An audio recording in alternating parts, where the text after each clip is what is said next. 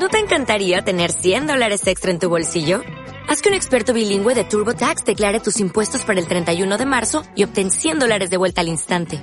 Porque no importa cuáles hayan sido tus logros del año pasado, TurboTax hace que cuenten. Obtén 100 dólares de vuelta y tus impuestos con 100% de precisión. Solo con Intuit TurboTax. Debes declarar para el 31 de marzo. Crédito solo aplicable al costo de la presentación federal con TurboTax Full Service. Oferta sujeta a cambios o cancelación en cualquier momento.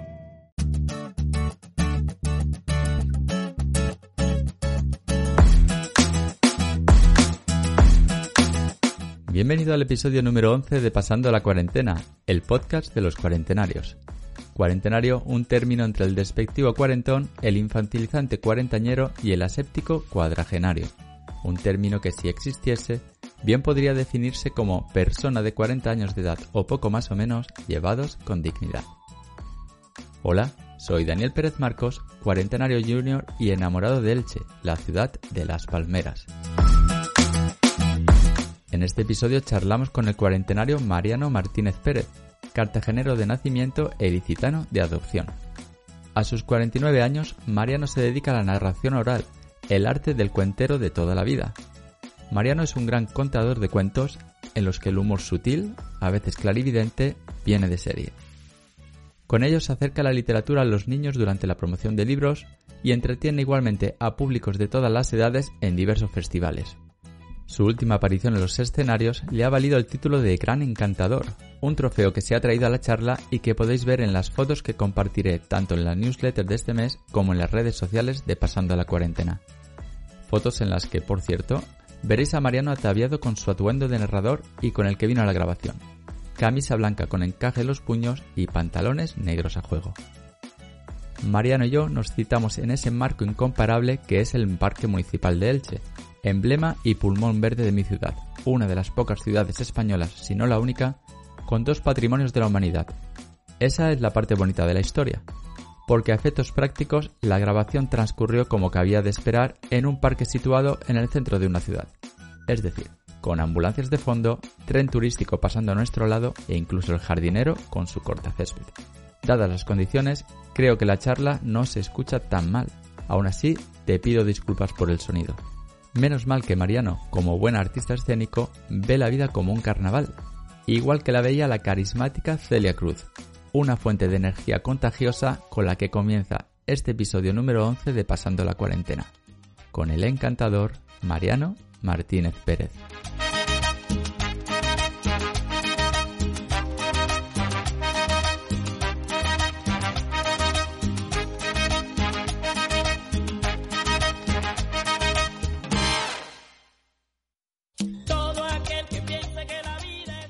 Mariano, me encanta que hayas elegido esta canción porque es una de mis favoritas también y creo sobre todo que en estos tiempos de, de pandemia, post-pandemia, eh, que la vida sea un carnaval es un mensaje optimista como mínimo.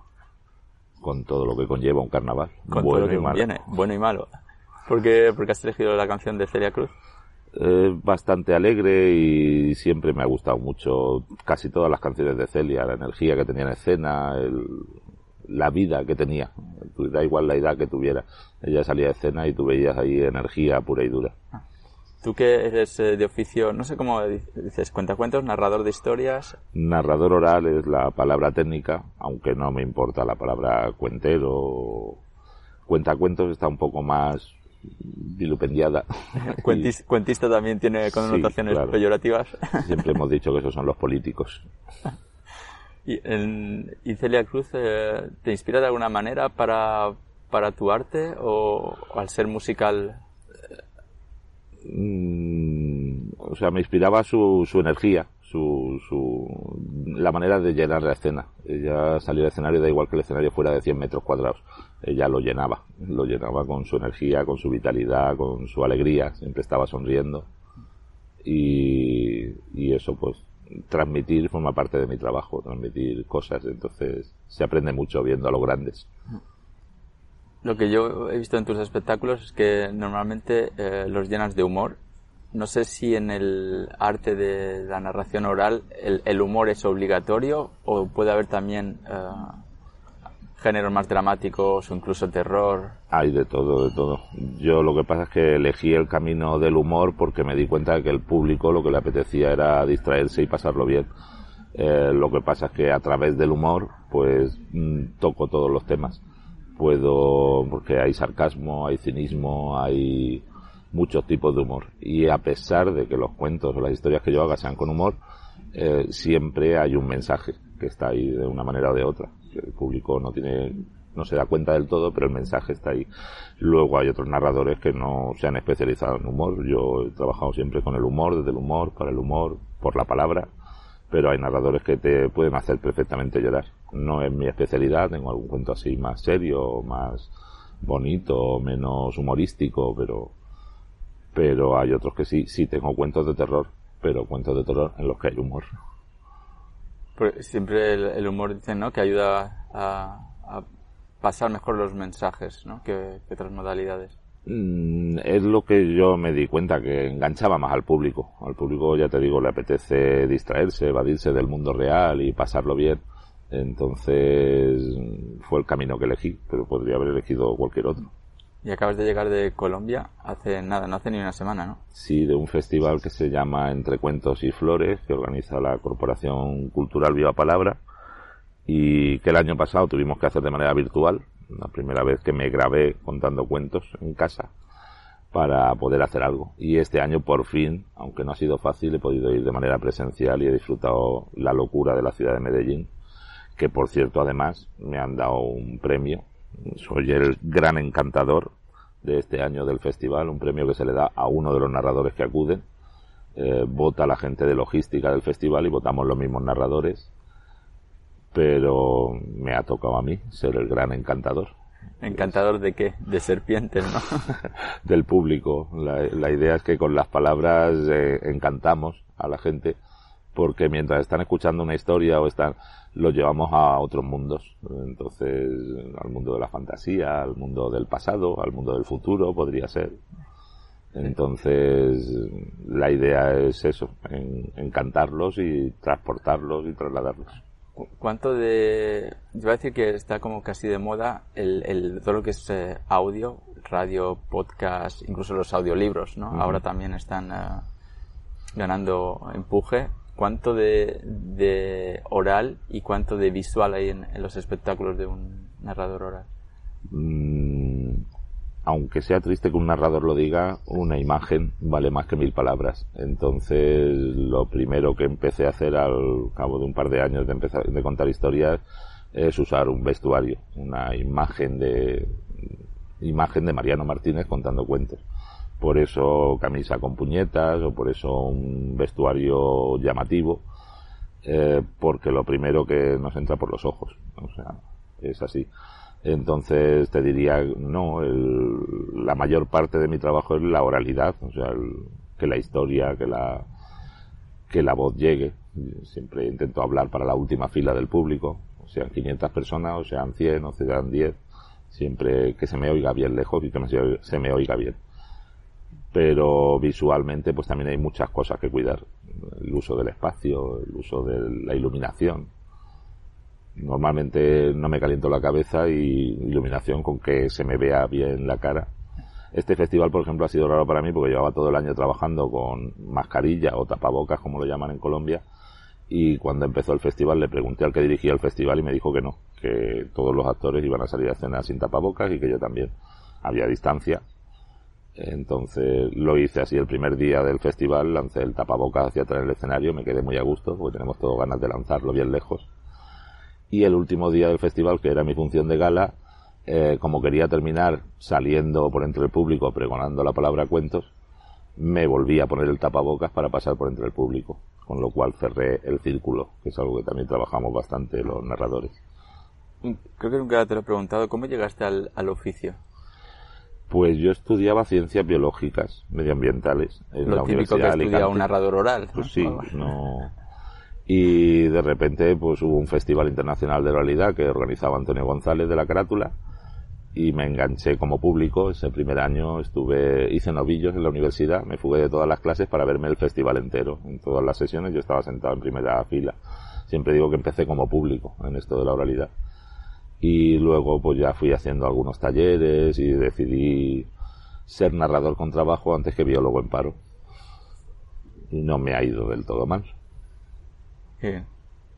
Eh, ¿Del todo mal quiere decir que te da para vivir?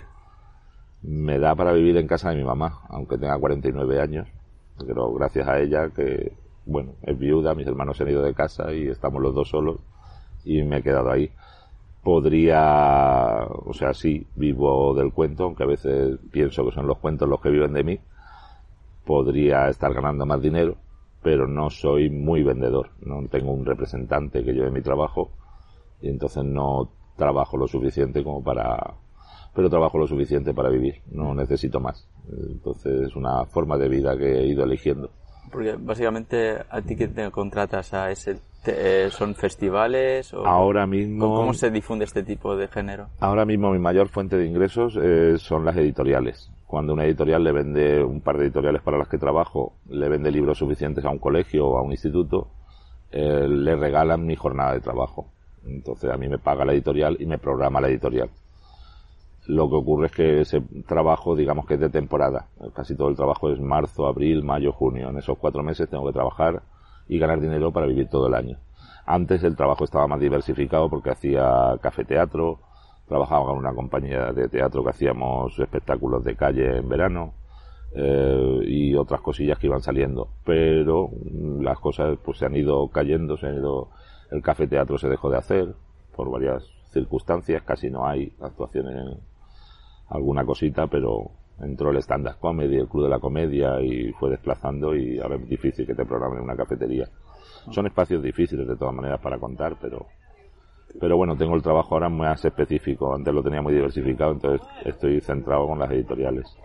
También me contratan a veces directamente los colegios. Este año, después de la pandemia, pues los colegios tenían unas subvenciones para gastarse en animación lectora, que es gran parte de mi trabajo, hacer animación a la lectura o sobre la lectura. De trabajar mucho con, con niños, ¿no? Sobre todo. Ah, últimamente sí, aunque yo empecé contando cuentos para adultos en Jamboree, en Alicante y en la Universidad de Alicante. Eh, tardé cinco años en atreverme a contar cuentos para niños porque son el público más exigente y el más difícil. Ellos no se van a callar si no les gusta lo que estás haciendo. Y aparte les tenía mucho respeto porque me parece importante llevar cuidado con qué es lo que se dice delante de los niños, con qué repertorio hago, con qué mensajes les doy y bueno, fui encontrando la manera poco a poco. Sobre todo hoy en día, ¿no? Que parece que cuando uno abre la boca, eh, por defecto todo es censurable. Sí, estamos en un momento crítico con la censura, como dices tú. O sea, hay que llevar mucho cuidado. Pero bueno, en general nunca he tenido ningún problema con eso. Sí que cada año pues tengo que renovarme el certificado de delitos sexuales porque si no no me dejan entrar a los centros y ese certificado lo tengo que renovar cada tres meses. Por eso tienes que ir a la policía. Eh, ahora mismo se hace por internet, teniendo un certificado electrónico y eso lo gestionas por internet. A mí me lo gestiona una asesoría porque el papeleo me, y cada vez que cambia el trimestre tengo que renovarlo y llevarlo encima por si me lo piden. Que no tienes delitos sexuales para poder ir a hacer funciones. Para poder entrar a los centros, si no, no. Educativos. A los centros educativos, si no, no. La legislación va cambiando y todo lo que sea proteger a los menores me parece correcto. Es un trámite que hay que hacer y, ya está. Pero. Has dicho antes, has mencionado a la familia eh, de pasada. ¿Qué, ¿Qué, papel juega en, en tu vida la familia? Pues si no fuera por ellos no, no podría dedicarme a esto. Porque cuando tengo vacas flacas, pues les pido ayuda y luego les voy devolviendo, les vamos un apoyo. Eh, durante la pandemia se ha comprobado. Si no fuera por los bancos, no nos han apoyado. Los políticos poco han apoyado. la luz, el agua, las facturas hay que pagarlas. Entonces, si no fuera por el apoyo familiar, esta pandemia hubiera sido muchísimo más dura para todos. En este caso, la familia básicamente tu madre, ¿no? Con la que has dicho que, vives. Mi madre y, mis hermanos. que tienen otros trabajos más estables que el mío, porque este trabajo es muy bonito, pero tienes una inseguridad constante laboral, no tienes ingresos fijos. De repente te llega mucho dinero y claro, como tienes números rojos, pues se te va muy rápido pero luego tienes temporadas bajas que no hay absolutamente nada de trabajo. Ah, ya vendrá. Estaba pensando que no sé si todos los entrevistados, todos los invitados del podcast hasta la fecha eh, están al menos en pareja o casados y el 90% tienen, tienen hijos, lo cual no, es tu caso. No sé si es una elección propia una, o una elección de la vida natural. Pues la vida te va llevando por un camino o por otro, pero bastante complicado llegar a fin de mes si encima tuviera hijos. Quién sabe, no sé. No es una no ha sido una decisión consciente, pero la, poco a poco te va llevando por ahí el camino de la vida y no tengo sobrinos, los he disfrutado, los disfruto y, y trabajo con niños y para niños, con lo cual los tengo ahí, como digo yo, los tengo una horita, que es el tiempo suficiente. Para absorber todo lo bueno y después que cada padre... Sí, porque requieren, requieren mucha energía, pero también devuelven mucha energía. Entonces, si no me gustaran los niños, no me dedicaría a esto, si no me gustara trabajar con ellos. No, es cierto. siempre se habla ¿no? de la crisis de la mediana edad, de, de los 40. Yo abro el abanico a 35, 45. No sé si tú has tenido algún periodo de transición bueno, es todo es mental, porque siempre te dicen, no, que cuando ya cumples 25 dejas de ser joven. Como que dejas de ser joven con 25, o sea, con 25 años eres muy joven. En mi caso, yo no he notado nada hasta que de repente, pues la salud te da un susto. Un bultito en el cuello y con 47 años fui al médico por primera vez de mi vida a decirle, oiga, míreme a ver esto, a ver qué es. Analítica y resulta que soy que soy, ahora no me sale la palabra, el tiroides, hipotiroidismo, ahora, ahora me ha salido. Y a la misma vez pues me encontraron que tenía la tensión demasiado alta. La doctora alucinaba de que no me doliera la cabeza porque aquel día tenía la tensión con 20-15. Vamos, alucinaba de que estuviera vivo con la tensión tan alta. Pero se ve que siempre he sido una persona de tensión alta. Así que nada, toda la vida sin tomar drogas y de repente pastillero, porque la doctora dice que te tomes todas esas pastillas. Le he hecho caso y la del hipotiroidismo sigo tomándomela, pero la medicación de la tensión me la acabo de dejar durante el mes que estaba en Colombia y sigo con la tensión a 13.9, que está muy bien, era como la tenía antes de tomarme las pastillas. Así que se acabó la medicación de la tensión y pues a caminar más y a llevar más cuidado con la dieta y esas cosas que pasan con la edad. Pero ya te digo, en mi caso yo no noté nada así raro hasta los 47. Un cambio de hábitos alimenticios para poder controlar un poco eso. Y siguen sin decirme por qué soy hipotiroideo. Si es herencia familiar, si es por algo que estoy comiendo. Pero bueno, ahí está. La medicina occidental es así te dan unas pastillas, pero no te buscan, no te dicen cuál es el origen ni cuál es la causa del problema. Ah, pero ahora está bien. Eh, siguen aumentándome la dosis de, de la pastilla esa de tiroides, no sé por qué, porque me la tomo todos los días, una hora antes de desayunar, y es una pastilla que sustituye a la hormona que mi cuerpo no, no fabrica. La dichosa T4, lo que sea. ¿La dichosa? T4 me parece que es, ahora mismo no me acuerdo. ¿Como la terminal? Sí, igual. No sé si has cambiado, siempre has estado viviendo aquí en Elche, ¿no? De hecho, no sé en dónde naciste. No, yo nací en Cartagena. Cierto. Soy cartagenero moreno. Viví hasta los tres años en Cartagena, me fui a vivir a La Coruña porque mi papá consiguió un trabajo allí, con Sergio de la Jefatura de Sanidad y a los nueve años falleció delante nuestro de un infarto al corazón, con 40 años, 40 y pocos. Y entonces nos vinimos de nuevo a vivir a Cartagena y ya a los 10 años, me 11, me vine a vivir a Elche. Desde los 11 años estoy aquí. Me considero bastante ilicitano, aunque haya llegado tarde. Y lo que ocurre es que, pues eso, cuando ocurre algo así, ves la vida de otra manera, te tomas la vida de otra manera la familia de mi papá muy grande y casi todos los años teníamos que ir al tanatorio porque fallecía alguien. Entonces ves la vida de otra manera, te enseña a disfrutar la vida cada segundo, por eso lo de que la vida es un carnaval. Y, te tomas la vida, pues, ¿para qué quiero tener dinero? Y si me muero mañana, ¿para qué quiero tener dinero en el banco? No, lo disfruto. Cuando lo tengo lo disfruto y cuando no lo tengo pues intento gastar menos. Es un poco... de una manera u otra, lo que al final acabo oyendo cada vez más es el tema del, del presente, ¿no? Sea de manera, digamos, eh, buscada, con tipo meditación o, ¿no? tipo mindfulness o cosas así. Vive, el, vive el momento, carpe diem de una manera o de otra. Sí, bueno, ahora quizá con, con nombres más comerciales y más eh, de otra manera, ¿no? Porque siempre vamos más rápido, no tenemos tiempo ni para pensar. Es que el pasado es como el futuro, ya no es lo que era. ¿Eso parte de un espectáculo o es una reflexión de...? Una frase que hoy por ahí se me quedó grabada, pero nunca recuerdo si era exactamente así o al revés, pero me gusta de las dos maneras. A mí me gusta una que dice creo que está mal atribuida a Lelutier, pero tampoco lo sé, ¿no? Es de bienaventurados aquel que nunca espera nada porque nunca será defraudado. esa es buena también, esa no la había oído. si fuera de Lelutier me la sabría, no, no me suena que sea de ella. ¿Dónde estará Mariano en 20 años? Bajo tierra, seguramente. ¿Ya? Pues la media de edad en, en, Europa, en España, nos está en torno a los 82 para los hombres, 85, 86 creo para las mujeres. Eso es la media. La media, luego hay los, los picos. Claro, ¿y por qué vas a estar en la media? Pues como, como todos nos llevan como borregos, ¿no? Muchas veces. Los hombres morimos más jóvenes, eso lo tenemos claro. ¿Qué vamos a hacer? Las mujeres están mejores diseñadas.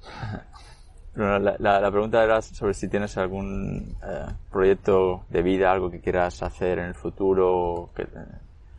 Seguir viajando, porque es la mejor manera de conocer el mundo, de disfrutar, de conocer gente, de, de aprender y, y de aprender también cultura culinaria, cultura, conocimientos, ver a otro acudo a los festivales para mostrar mi trabajo, pero también para ver a otros narradores, aprender otras maneras de contar, otros estilos. Entonces, siempre he viajado mucho. Desde niño ya has visto Cartagena, La Coruña, 1100 kilómetros, en un Renault 6 de los de entonces con las carreteras de entonces. Pues mm, le pillas el gusto a eso de viajar, aunque sea una paliza, en esas condiciones. Ahora es en avión, bueno, sigue siendo una paliza, 24 horas de viaje entre escalas y horas de vuelo y, esperas, pues es una paliza con gusto, porque luego lo disfrutas, lo disfrutas y el mundo es muy grande, muy bonito y por mucho que lo veamos en documentales o que no es lo mismo estar allí que verlo a través de una pantalla. Durante el festival recordé también otra frase que había oído por ahí, que pues claro ahora con la pandemia pues la virtualidad todo virtual todo como sigan como sigan mejorando la, virtualidad las cosas virtuales un día de estos van a inventar el teatro. Eh, dice la frase esa que había un meme que había por ahí. Y nada a disfrutar la vida cada segundo y en, en, otros países, no sé si siempre vas a Sudamérica cuando viajas por, por trabajo, imagino que sí, ¿no? Que el tema de la lengua española tampoco te da mucha opción, ¿no? He estado también en el sur de Francia contando cuentos, porque, claro, hay, igual que aquí tenemos liceo francés, allí pues hay institutos donde aprenden español y les interesa eh, trabajar o alguna historia, es una manera perfecta de, de que el oído se desarrolle, de, de ver qué conocimientos tienen realmente los alumnos. Entonces una vez sí fuimos cerca de cerca de Toulouse. Conocíamos un cuentero, Jean-Michel Hernández, y estuvimos por Toulouse unos días haciendo algunas sesiones. Luego también tenía, tengo en repertorio un sketch bastante teatral, que yo creo que da igual en qué idioma este, de qué idioma sea el público, que lo pueden entender perfectamente. Famosa receta de pavo al whisky pavo al whisky. El pavo no ve el whisky ni de lejos, el whisky se lo toma el narrador. Entonces es muy visual, es un espectáculo, muy, una, un, un sketch muy visual que dura 10-15 minutos. Y ese yo creo que lo entenderían en Alemania, en China, en Japón. ¿Cambia mucho el humor de, un país al otro? ¿O tienes que adaptar eh, no solo los chistes, sino también el vocabulario? Cambian palabras, pero Mm, adaptamos, normalmente cuando viajamos a lo mejor adaptas cosas de, espacio. Una historia situada en Colombia, pues mm, va a estar más cercana, puesto que estaba en Colombia, que si la, cuento con, con nombres de poblaciones de aquí. Entonces les gusta oír la sonoridad de los nombres de allí o que un extranjero diga los nombres de allí. Pero el resto intento no cambiar nada porque es la riqueza del lenguaje castellano y de la lengua que allí hay unas palabras que se han conservado desde la Edad Media que aquí ya las hemos perdido y nosotros tenemos unas palabras que para ellos son y dentro del contexto de la historia normalmente se entiende todo perfectamente. El tipo de humor pues sí me siento muy cercano al tipo de humor venezolano, al tipo de humor canario. ¿Qué es como? No sabría decirte, pero es más parecido al de aquí, de esta zona, porque dentro de España también tenemos distintos tipos de humor. Entonces yo me siento más cercano a eso. También he viajado más veces a Venezuela. Ah. Y con Colombia mm, o con Venezuela o con las veces que he actuado por allí lo que siempre he alucinado el público allí sabe escuchar. Siempre digo que me lo traería en la maleta porque aquí me cuesta que el público me escuche. Una historia sobre todo los adultos los niños no.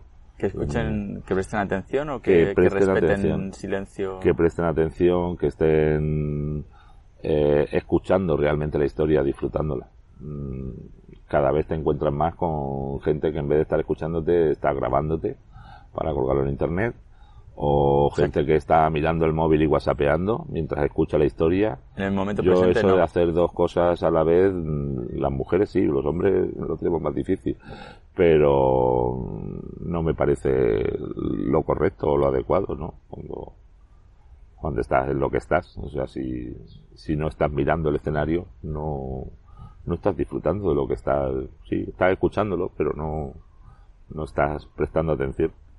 son cosas que yo también veo, ¿no? Eh, bueno, una cosa es cuando viajas fuera, que te da eh, perspectiva para apreciar cosas que tienes aquí y que no las ves, por ejemplo, eh, tengo la playa, tenemos la playa al lado, yo voy muy poquito a la playa porque siempre está ahí, ¿no? Que es una cosa que siempre me critica. Entonces, cuando te, vas, cuando te vas fuera, como yo, que, vivo fuera y vengo una semana, pues intentas aprovecharlo porque te has dado cuenta del valor que tiene. En ese caso, y al contrario, hay cosas de, pues, de, la cultura española, de la manera que tenemos, pues que, pues que no me gustan habiendo visto otras cosas. eh, y esa, por ejemplo, el tema del, el respeto. Del respeto, el, el alboroto. Uh, la educación. Sí. Uh, Lo que siempre pensamos que no diríamos cuando nos haríamos mayores. Estas son reflexiones de cuarentenario, ¿no? De cuando uno ha tenido experiencias y, y empieza a decir, ah, pues, pues esto, esto no me gusta o esto antes se hace, no, el típico antes, antes se hacía, no era así, antes no sé qué. Y el tema de, volvemos al tema de, de antes, ¿no? De, de, estar en el momento presente, ¿no? Que, yo creo que, ni nos damos cuenta. Obviamente, lejos de decir ¿no? que es eh, mala conciencia o simplemente mala educación, pero es que yo creo que estamos tan en la rueda del, del, hámster. Sí, a veces estás metido ahí no te das cuenta. Lo que comentabas antes, yo mm, no soy muy, me voy, me escapo a la playa un día o dos a la semana y ahora que he estado un mes en, en Antioquia, en Medellín, pues tenía la playa muy lejos. Me podía haber escapado, he tenido días suficientes para irme a la playa, pero era complicado, eran muchas horas de carretera o, o agarrar un vuelo. Digo, pero sí, cuando vuelvo a casa la tengo a 20 minutos. Pero la valoras más, la valoras más. Ahora llevo ya unos días aquí, tengo ganas de ir esta tarde, me escapo a la playa. Pero sí, uno valora más lo que te das cuenta. Cuando no lo tienes, es cuando, y con la edad ocurre lo mismo cuando no tienes la juventud es cuando la valoras. Dices, ay, si ahora pudiera volver al pasado. Si pudieras volver al, al pasado, aparte de apagar el ruido del, del cortacésped este que tenemos de fondo, eh, que ¿cambiarías cosas o, hubieras hecho cosas que, que, no hiciste o al revés? Cosas que no hubieras hecho. Creo que hubiera hecho exactamente lo mismo. No, no sabría decirte. Habría que vivirlo.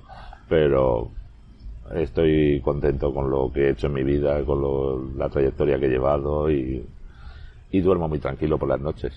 Eso para mí vale mucho. Y, hay cosas mirando hacia el pasado, cosas que, que valores o al final la, vida no es una toma constante de decisiones. Hay cosas, por ejemplo, de las que te sientas más orgulloso de, que de otras? Sí, claro, por supuesto. No sé, hay, momentos especiales. Hay...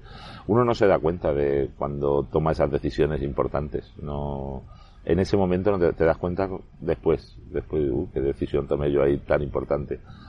Pero sí, hay cosas de las que uno se siente más orgulloso. Una de ellas, el haber decidido mm, dejar algo que no me llenaba o que no veía yo que y encarrilar mi vida hacia este camino, pues eso me ha permitido viajar, me ha permitido eh, conocer otros mundos que no habría conocido si me hubiera dedicado a la biología, saber a lo mejor ahora estaría trabajando con lo de la vacuna o estaría educador medioambiental, no sé, hay muchas salidas en biología, pero no sé cómo sería mi vida.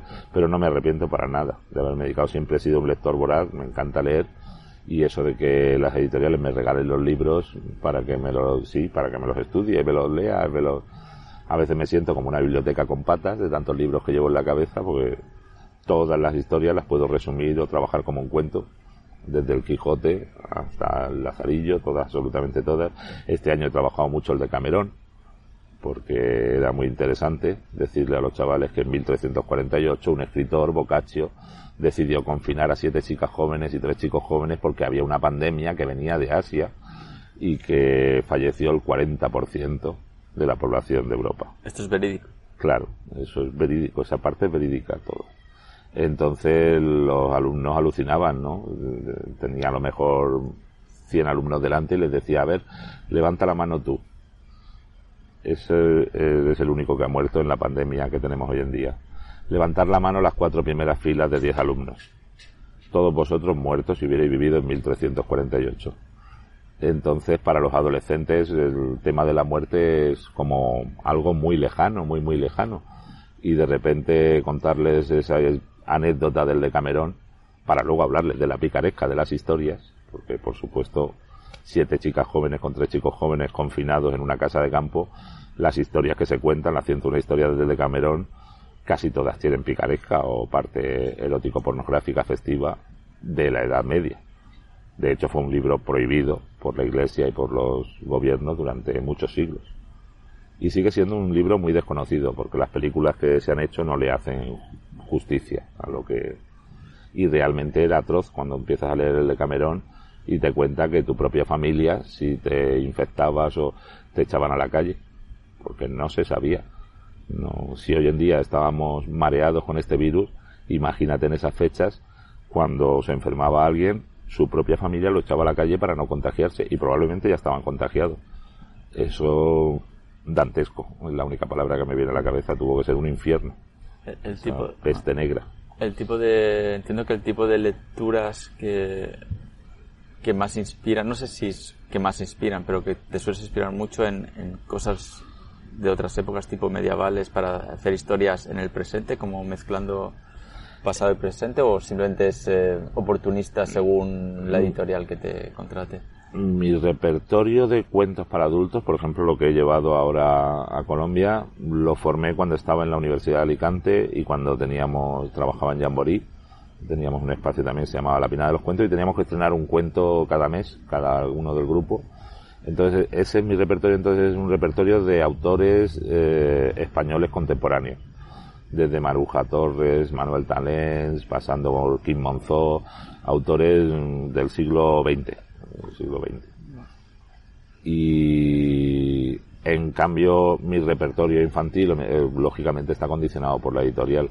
Una de las editoriales trabaja cuentos clásicos, entonces muchos o libros clásicos, pues desde las fábulas de Sopo, eh, mitología griega, eh, toda la literatura occidental o española medieval, el Quijote, el Lazarillo, pues los libros que les obligan a leer en los centros, que siempre les digo a los profesores que no me parece correcto, que deberían darles un listado de libros y que sean los alumnos los que elijan qué libros quieren leerse de ese listado. Yo entiendo que hay que cumplir un currículo y que hay que rellenar el, las partes obligatorias Mira que estamos en medio de un parque y hasta coches. Por sí, hemos buscado un sitio tranquilo para charlar donde se supone que hay un riachuelo y, pajaritos e incluso los grillos del calor que hace. Ahora una avioneta. Mariano, que muchas gracias. Eh, ha sido un poquito más corto de lo esperado, pero el, el entorno no invitaba a alargar mucho la, la cosa. Ha sido un placer, me lo he pasado muy bien. a la tertulia. Muchas gracias por la tertulia y, y por las historias. Ah, de nada, espero que os gusten. Para aquellos que nos maltratan,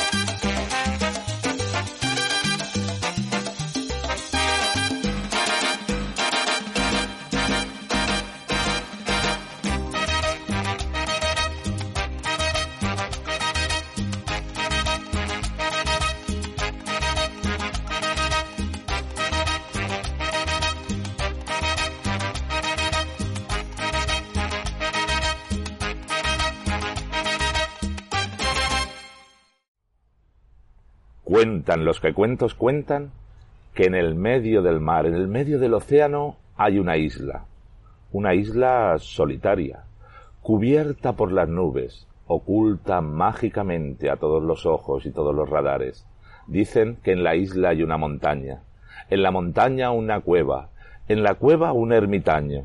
El ermitaño se levanta todas las mañanas, sube a lo más alto de la montaña y se pone a contar historias le cuenta historias al cielo, al mar, a la tierra, a las estrellas, al sol y a la luna. Y la creación le escucha con atención. Pero de vez en cuando el narrador se levanta afónico o enfermo y ese día no sube a lo alto de la montaña a contar historias. Ese día, ese día la tierra empieza a temblar, los volcanes empiezan a escupir lava, hay terremotos, maremotos, el cielo se cubre de nubes y de relámpagos, desaparecen el sol, la luna y las estrellas. Por suerte, al día siguiente, el narrador vuelve a subir a lo alto de la montaña y a contar sus historias, y el cielo, el mar, la tierra le escuchan y se calman. Si un día, si un día ese narrador dejara de contar historias, nadie sabe qué pasaría. ¿Qué te ha parecido la sorpresa? La verdad es que ver en directo a Mariano es un espectáculo, con esas expresiones y poses tan características del que sabe transmitir, no solo con la voz, sino también con el lenguaje no verbal. Me ha gustado mucho la reflexión que nos ha hecho Mariano acerca de que, si bien es cierto que él vive del cuento, podría también decirse que los cuentos viven de él. Y razón no le falta, porque las historias dejarían de serlo si no hubiera nadie que las transmitiera. Igual que los Petit Suisse se comían de dos en dos, creo que es de justicia que los cuentos deliciosos de Mariano también vayan por pares. Así que Mariano y yo os hemos preparado una ración extra de humor en la newsletter de este mes una historia de amor incondicional a la Mariano Martínez. Yo de ti me abonaría ya para no perdérmela. Ya sabes que puedes hacerlo desde mi página web que te dejo en las notas del programa. Y ya sabes, si te gusta pasando la cuarentena, la mejor manera de ayudarme es compartiendo este episodio. Recuerda, cuando alguien te llame cuarentón, siempre podrás responder mejor cuarentenario. Hasta luego.